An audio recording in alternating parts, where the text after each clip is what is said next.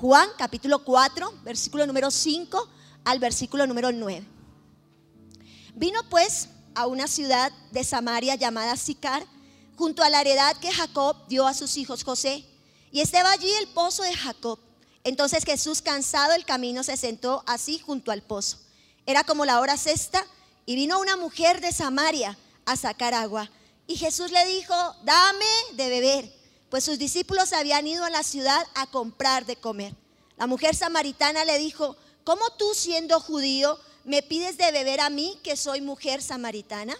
Porque judíos y samaritanos no se tratan entre sí. Amén. Hace unos días atrás estuvimos hablando de lo que era ser iglesia y de lo que no es ser iglesia.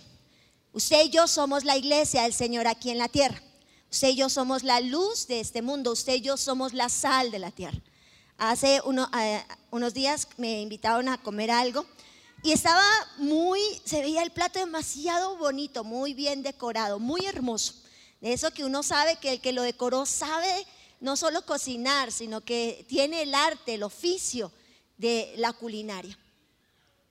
Y estaba decorado en colores, de una forma muy especial. Así que uno se imagina automáticamente, hmm, esto va a estar, wow. Eh, pues uno siempre por educación espera que las otras personas estén ya todos listos para empezar a comer, ¿no?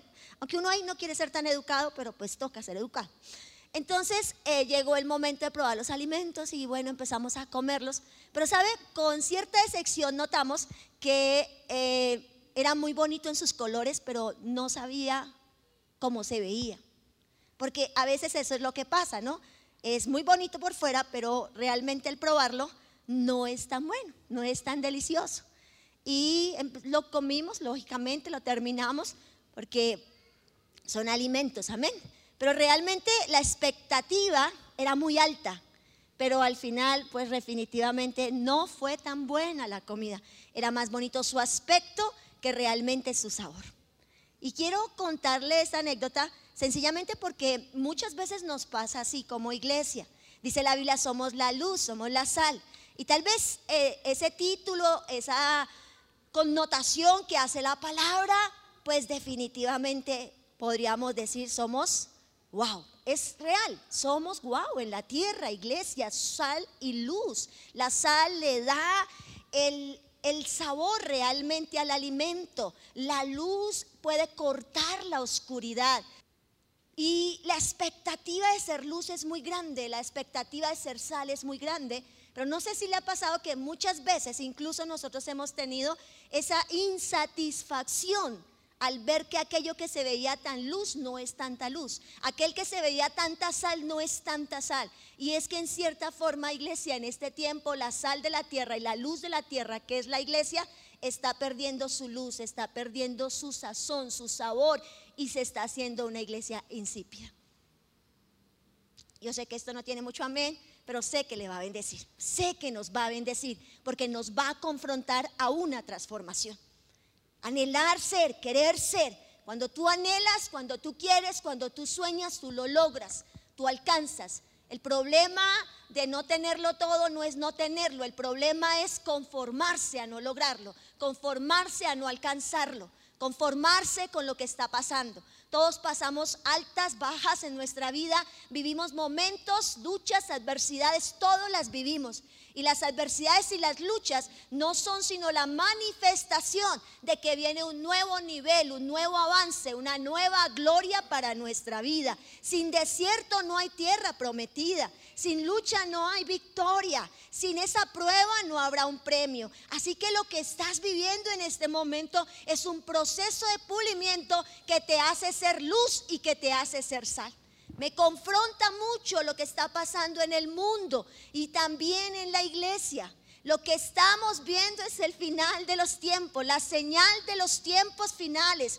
Estamos acercándonos a ese tiempo, pero seguimos viendo una iglesia indiferente, una iglesia fría, una iglesia insípida. Iglesia, este mensaje hoy es para que salgamos de ser una iglesia insípida, una iglesia oscura y nos convirtamos en la iglesia que el Señor quiere que seamos en este tiempo. Una iglesia capaz de dar la vida por otros. Una iglesia capaz de ir al siguiente nivel. Una iglesia generosa, dadivosa. Una iglesia amorosa. Una iglesia que se convierte en luz. Una iglesia dulce. Una iglesia amable. Una iglesia libre de la amargura, del celo, de la contienda, de las divisiones, de discriminaciones. Una iglesia abierta a todo aquel que quiera al Cristo de la gloria en su corazón.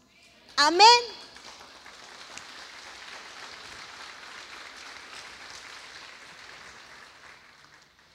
Porque lo que estamos viendo es una indiferencia. ¿Qué más necesitamos para despertar? ¿Qué más necesitamos para salir de ser lo que somos? ¿Qué más necesitamos para entender que necesitamos ser luz? Dios tiene claro, iglesia, yo vuelvo y se lo repito, Dios está claro con cada uno de nosotros. Él ya juró por Él mismo que nos bendijo con toda bendición. Eso quiere decir que las bendiciones están listas y preparadas para usted y que las bendiciones lo alcanzarán donde quiera que usted esté. Le alcanzarán donde quiera que usted esté. Es la forma y la manera en que la iglesia debe ver las bendiciones. Las bendiciones no solamente son las bendiciones financieras, las respuestas financieras, las bendiciones de Dios se ven en todo iglesia, en todo lo que eres, en todo lo que haces, en cada situación sencilla, grande o pequeña de la vida, en aquellas cosas donde Dios te saca de atrás para ponerte al frente. Y si hay algo que tenemos que estar claros es que necesitamos un cambio. ¿Cuántos dicen amén? Que necesitamos ser mejor que ayer, que necesitamos salir de lugares de oscuridad, que necesitamos salir de lugares de ser insípidos. ¿Qué nos hace insípidos? La amargura, por ejemplo. Es necesario ser libres de la amargura. ¿Qué nos hace insípidos? La envidia. La envidia que te hace hablar mal de otros, dañar la historia de otros solo porque sientes esa envidia. ¿Qué te hace insípido? La impuntualidad, la irresponsabilidad, la falta de compromiso. El abortar lo que Dios ha dicho de ti te hace liviano, mediocre. La palabra es clara y dice, mira que te mando que te esfuerces. ¿Es un consejo?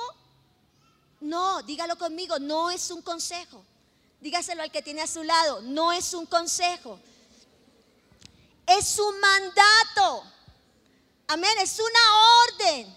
Mira que te mando que te esfuerces, que seas valiente. Y lo siguiente que dice, no temas, no desmayes. Yo estoy contigo. Dios está contigo, iglesia. Por lo tanto, tú tienes que convencerte que tú puedes lograrlo, que tú puedes hacerlo y que tú no puedes abandonar, abortar lo que Dios dice de ti, que tú eres respuesta para la tierra, que tú eres la sal de esta tierra, que tú eres la luz de este mundo. Amén que tú puedes ser aquella persona que Dios use para hacer grandes prodigios, que los mayores milagros en nuestra vida aún no los hemos visto, son los que empezarán a acontecer una vez que nos decidamos ser sal y luz, salir de lo insípido. Y bueno, ¿qué debemos hacer entonces? Jesús es nuestro Salvador. Jesús es nuestro Salvador. Tu Salvador no soy yo, no es el pastor, no es un líder, no es un político. Ya nos dimos cuenta que esto no depende de un hombre, amén. Que es Jesús lo que el mundo necesita. Que Colombia necesita a Jesús, amén. Que es, Él es la respuesta que tanto anhelamos. Por lo tanto, número uno, no debemos formar parte de los grupos que rechazan a otros. ¿Cuántos dicen amén? No debemos ser ese tipo de iglesia que rechaza a otro. Debemos ser una iglesia que respeta las diferencias, que no rechaza a otro por sus diferencias, sino más bien ser genuinos, accesibles con las personas que nos rodean. Note lo que leímos. Jesús rompió una barrera racial Había una división allí. Los judíos y los samaritanos tenían una rencilla. Se había dividido por algo. Y sabe, Jesús mismo rompió esa barrera. Y es el tiempo que como iglesia rompamos la barrera. Amén. Porque a veces esas barreras lo que producen es sencillamente un estancamiento. Debemos ser una iglesia genuina, una iglesia real, una iglesia que no permite diferencias, sino una iglesia accesible a las personas. ¿Cuántos nos dicen amén? Porque Jesús viene para romper toda barrera racial, toda barrera cultural, toda barrera social. Y en su encuentro con la samaritana, Jesús nos dice, no puede haber ningún impedimento para estar con las personas. No debe haber ningún impedimento. Por eso allí empieza nuestra sanidad, iglesia. Nuestra sanidad con las personas que tal vez nos hacen daño, con las que nos murmuran, con las personas que te han ofendido. Es necesario sanar la tierra. Jesús no solamente estaba diciendo, rompe esa barrera, sino permítete sanarte, permítete liberar, permítete curar tu tierra, porque esa barrera está haciendo que tú no veas un mayor fluir de Dios en tu vida. Esa barrera te hace insípido. Esa barrera hace oscuridad en tu vida. Esa barrera hace que usted no pueda realmente reflejar a Jesús. Iglesia, son las barreras que tenemos que romper y quebrantar, porque mamá, el amor vence. El amor vence, el amor echa fuera el temor, dice su palabra. El amor de Jesús tiene capacidad de sanidad y de liberación. No juzgues a otros, no condenes a otros, porque la iglesia no fue llamada a condenar o a juzgar. La iglesia fue llamada a dar la vida por otros. Da tu vida por otro. Y por eso ese es el lema, unos por otros, unos por otros. ¿Usted trajo sus peticiones el día de hoy? Andrés dio una predicación hace ocho días. Nos colocaron una tarea. Hay una petición aquí, hay unas personas, porque ahora yo espero que usted lo haya hecho. Porque si no lo ha hecho, bueno, todavía tiene tiempo. Hay mucho por quien orar. Amén, Andrés. Hay mucho por quien hacer. Lo que repartieron algo donde usted tenía que escribirlo. Si usted lo trajo, ahora por favor lo trae al altar. En medio de la administración vamos a hacerlo. Y eso nos muestra que nosotros no podemos hacer parte de la barrera de la iglesia que coloca el muro, sino que la iglesia no es sin muros para que todos entren, porque si hay un lugar donde todos podemos entrar, es en su casa. ¿Cuántos dicen amén? En Jesús todos tenemos opción y capacidad. La palabra dice que le trajeron una adúltera, que el mundo quería matarla y destruirla, pero que Jesús le dijo, mujer, nadie te acusa, tus pecados te son perdonados. El Señor tiene capacidad para sanar nuestra vida. ¿Cuántos decimos amén? Jesús un día vio un ciego y no le dijo, quítese la capa que tiene encima. Solamente le dijo, ¿quieres ser sano? ¿Quieres ver? Y es lo que Jesús nos dice a nosotros, iglesia.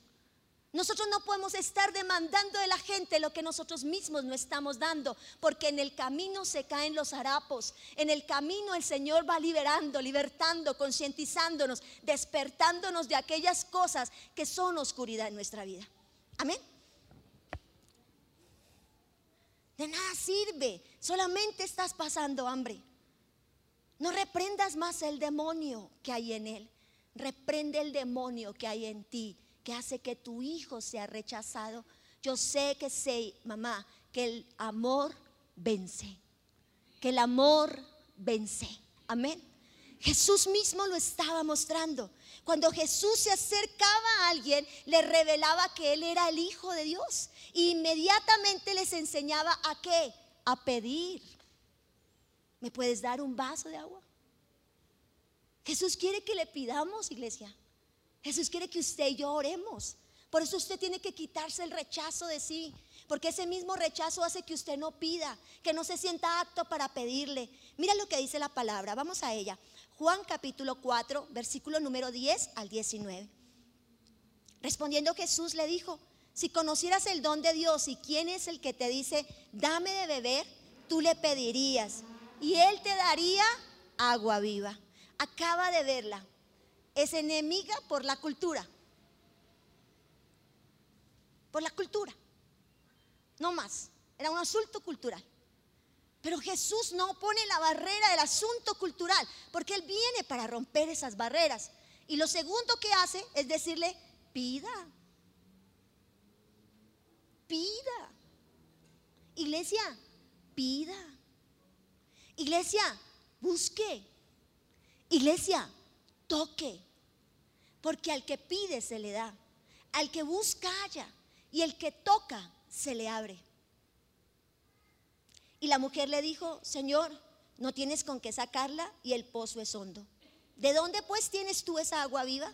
¿Acaso eres tú mayor que nuestro padre Jacob que nos dio ese pozo del cual bebieron él, sus hijos y sus ganados? Respondiendo Jesús le dijo, cualquiera que bebiere de esta agua volverá a tener sed. ¿De cuál agua está hablando Jesús? De esta agua natural, de lo que el mundo vende, de lo que el mundo ofrece.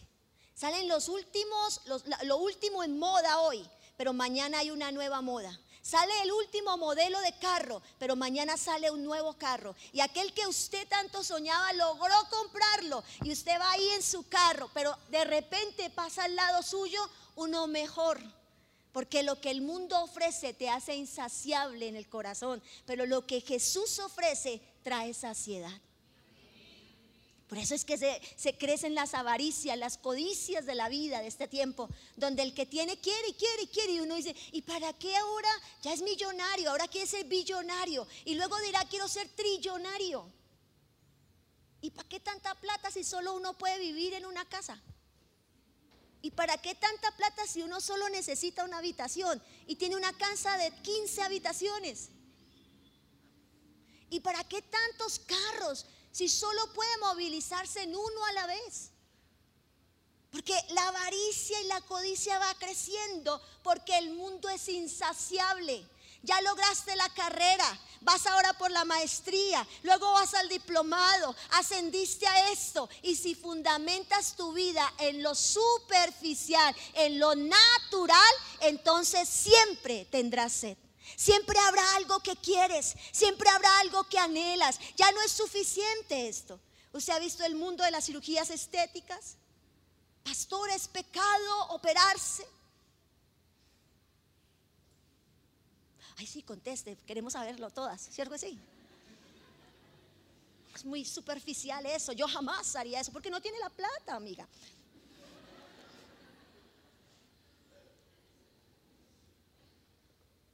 ¿Sabe algo? El problema está en aquello que se vuelve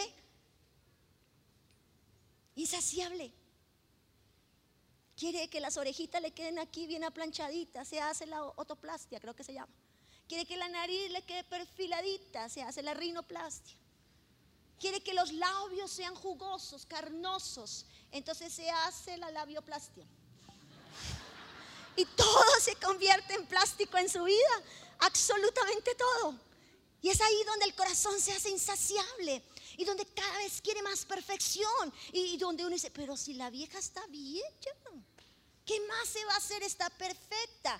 Y ella encuentra justo el gordo que no tiene y se lo saca y mire, lo sobra. Porque el corazón insaciable.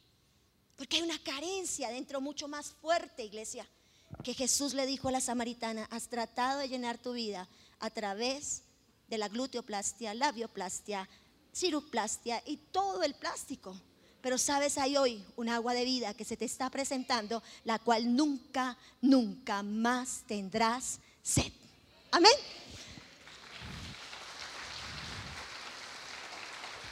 Gloria a Dios.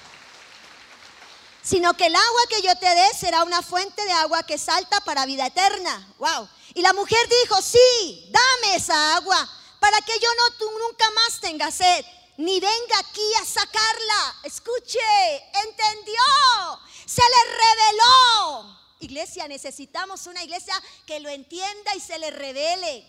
A veces uno como predicador siente que le habla a la pared y que la pared tiene más entendimiento con todo respeto y amor, se lo digo, pero es para que te sacudas de que vengas a la iglesia con a buscar revelación, porque la revelación hace esto, Oiga, usted tiene un agua de vida, yo la quiero porque nunca más quiero estar aquí para sacarla. No quiero depender de alguien.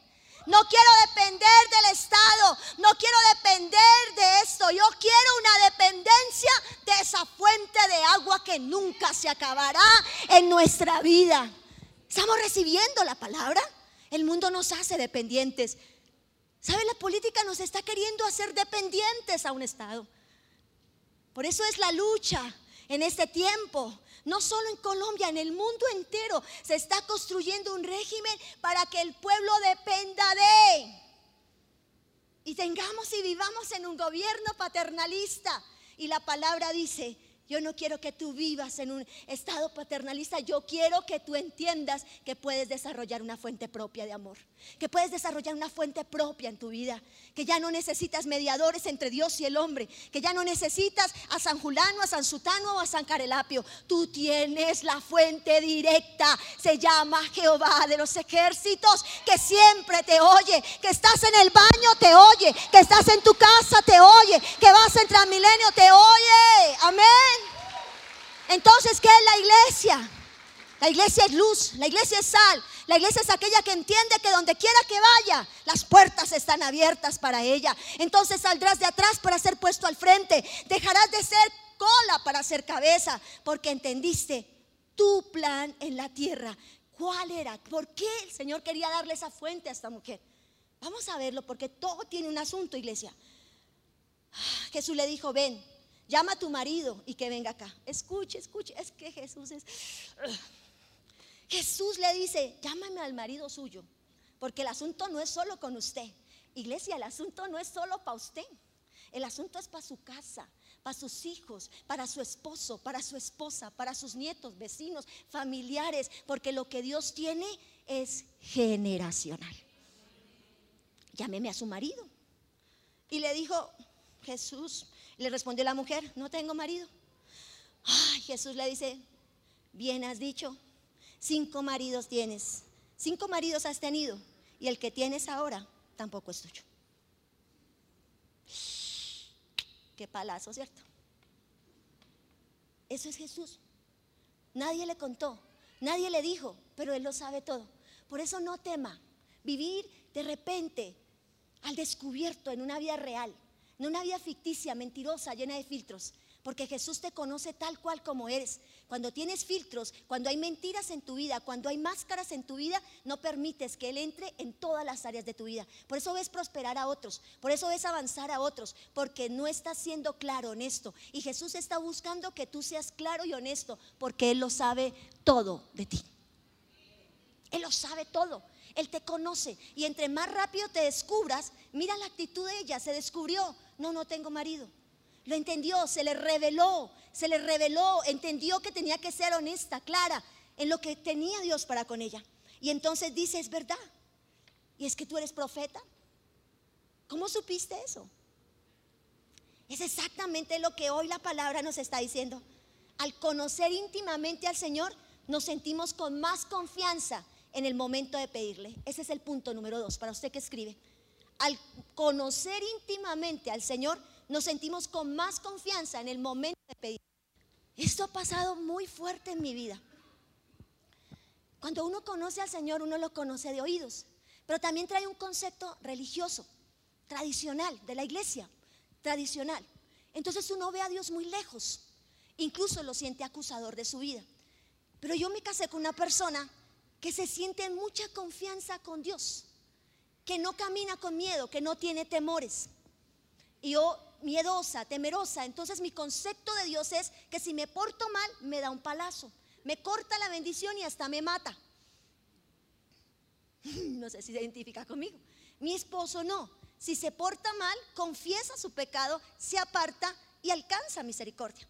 Toda mi estructura espiritual tuvo que ser transformada para poder empezar a sentirme digna de pedirle.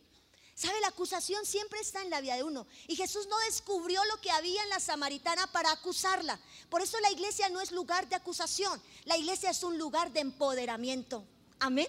Por eso la iglesia no es llamada a juzgar o a condenar. La iglesia es llamada a salvar y a rescatar. Amén. La iglesia no está en posición de juzgar a otro, porque el único que nos juzgará será un día Dios y no seremos juzgados por lo que hagamos, sino por lo que digamos. Lo dice la palabra. Amén. Entonces, ¿sabe algo? Cambiar el concepto de Jesús hace que sea más rápido. Mi esposo le pasa, ora y paquete, ¿qué pasa? Eh, voy a hacer esto, Diana. ¿Será Ricardo? ¿No le da temor? ¿Usted qué dice? ¿Será que sí es la voluntad de Dios? Diana, Dios está conmigo. Dios me va a respaldar. Mis primeros años de matrimonio siempre era contrarrestando lo que él hacía, lo que él decía. No, no, no lo haga, Ricardo. No, no, no. ¿Cómo se le ocurre? ¿Cómo se le ocurre hacer esto? ¿Cómo vamos a hacer eso? Pero después de que me conecté con él, de que recibí lo que hay en él, por eso es mejor dos que uno. Amén. Entonces yo empecé a romper el miedo, a quebrantar el miedo. Y, ahora todavía me da miedo cosas. Pero entonces lo que aprendí es lo siguiente. ¿Listo? ¿Está seguro que Dios está con usted? Estoy seguro, Diana. Hágale entonces. Yo voy con usted. Hágale. Porque por mucho tiempo obstaculicé bendición para Él por causa de mi temor.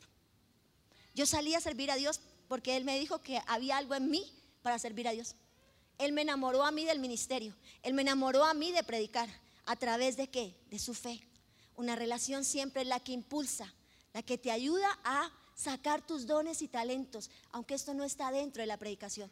Pero sabe algo, tiene que ver mucho con lo que somos como iglesia y lo que somos como pastores, lo que el trabajo que hace Andrés y Lady, lo que hacemos nosotros como pastores, el liderazgo que te mentorea, que te lidera, que te ayuda en la tarea, donde tú vienes con miedos, con temores, con conceptos cerrados de religión, porque aquí no estás en una religión, una, estás en una transformación, amén. Donde vienes con la religión, pero entonces el líder, el servidor, el mentor, el pastor estamos para servirte y decirte, hágale, Dios contigo, métase mi hija, matricúlese, meta los papeles, hágale. Lo más grave que pasará será que te dirán que no. No pueden pegarte, no pueden golpearte. Métase, que si Dios abre la puerta, Dios lo va a respaldar. Amén. Amén. Lo que tú haces, iglesia, hace para la eternidad. Por lo tanto, tenemos que convertirnos en iglesia respuesta, en iglesia que es luz, porque el deseo del Padre es proveernos. El deseo del Padre es que seamos luz, sacarnos de oscuridad. Y Jesús empieza a hablar con los que son rechazados. No tengas miedo al hablarle a otro en la calle. Si ves un enfermo, no tengas miedo y decirle, ¿quieres que ore por ti? Jesús te puede sanar. Hable con los que son rechazados. Hable con aquellos que son rechazados. Mire, tenemos una situación de identidad de género que ya no podemos ocultarla o enmascararla. Hable, por favor. Hable, porque si hay una comunidad necesitada son ellos, porque son rechazados. Incluso ellos mismos rechazan lo que son. Por favor, acérquese, ámelos, ámelos, demuestre el amor de Dios, porque el amor vence. No trate de cambiar a nadie, porque usted y yo no tenemos poder de cambio, pero Jesús sí. Jesús tiene poder de sanidad, de liberación, de transformación y de vida eterna. Amén. Tres. Esto es para todos aquellos que a partir de hoy empezaremos a hacer un grupo de amistad. Mira lo que dice la Biblia. Vamos a la Biblia. Juan capítulo 4, versículo 25 al 30. Le dijo la mujer, sé que ha de venir el Mesías llamado el Cristo. Cuando Él venga nos declarará todas las cosas. Jesús le dijo, yo soy, el que habla contigo es. En esto vinieron sus discípulos, se maravillaron de que hablara con una mujer. Oiga, había otro problema, era mujer, los hombres no podían hablar con las mujeres. Cultural, imagínense no solamente era que era samaritana, era mujer. Vas a encontrar muchos problemas, barreras por las cuales no vas a poder hablarle a alguien, no vas a poder dirigirte a alguien. Pero hay cosas que tenemos que empezar a vencer. Amén. Yo soy el que habla contigo. En esto unión sus discípulos se maravillaron de que hablara con una mujer. Sin embargo, ninguno dijo, ¿qué preguntas o qué hablas con ella? Entonces la mujer le dejó su cántaro y fue a la ciudad y dijo a los hombres, venid, escuche, se levanta la más grande evangelizadora del Nuevo Testamento, una mujer. Jesús es experto, es experto en escoger al que no era para que sea. Lo vil, lo insensato, lo que en el mundo no creen, Jesús es experto en hacer de aquellos viles, insensatos, rechazados, los sabios. Amén. Usted y yo clasificamos. Usted y yo clasificamos. ¿Qué hizo la mujer? Escuche, dejó el cántaro. dejó el cántaro. ¿A qué se dedicaba? A sacar agua del cántaro. O sea que ella sí se convenció de que nunca más iba a necesitar sacar agua de ese lugar. Rompió su lazo de dependencia. ¿De qué estás dependiendo? ¿De tu esposo, de tu trabajo? ¿Sabe algo? El dueño de tu trabajo no eres tú, es Dios. Y por seguro, seguro que sea, se puede caer. Y no le estoy soltando lo malo, le estoy diciendo, dependa de Dios, que será una fuente inagotable, amén, donde nunca faltará en su casa.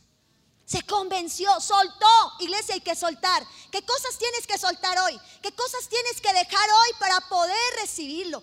¿Qué cosas tienes que soltarte? Tal vez miedos, temores, cosas en las que te sientes incapaz. Suelta, iglesia, porque cuando tú le sueltas al Señor, tus manos nunca volverán vacías. Pero lo siguiente que pasa es que la mujer se hace la más grande evangelizadora y va y evangeliza todo un pueblo. Servidores, punto número tres, hecho única y exclusivamente para usted. Para usted que sirve en un grupo de amistad. No ponga barreras.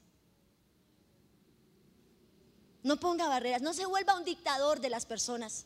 No se adueñe de la gente porque la gente le pertenece a Dios. Si su grupo no se llena por falta de unción, es porque usted no está creyendo en lo que Dios ha puesto en usted. Porque es claro que la unción ya está en ustedes. Amén.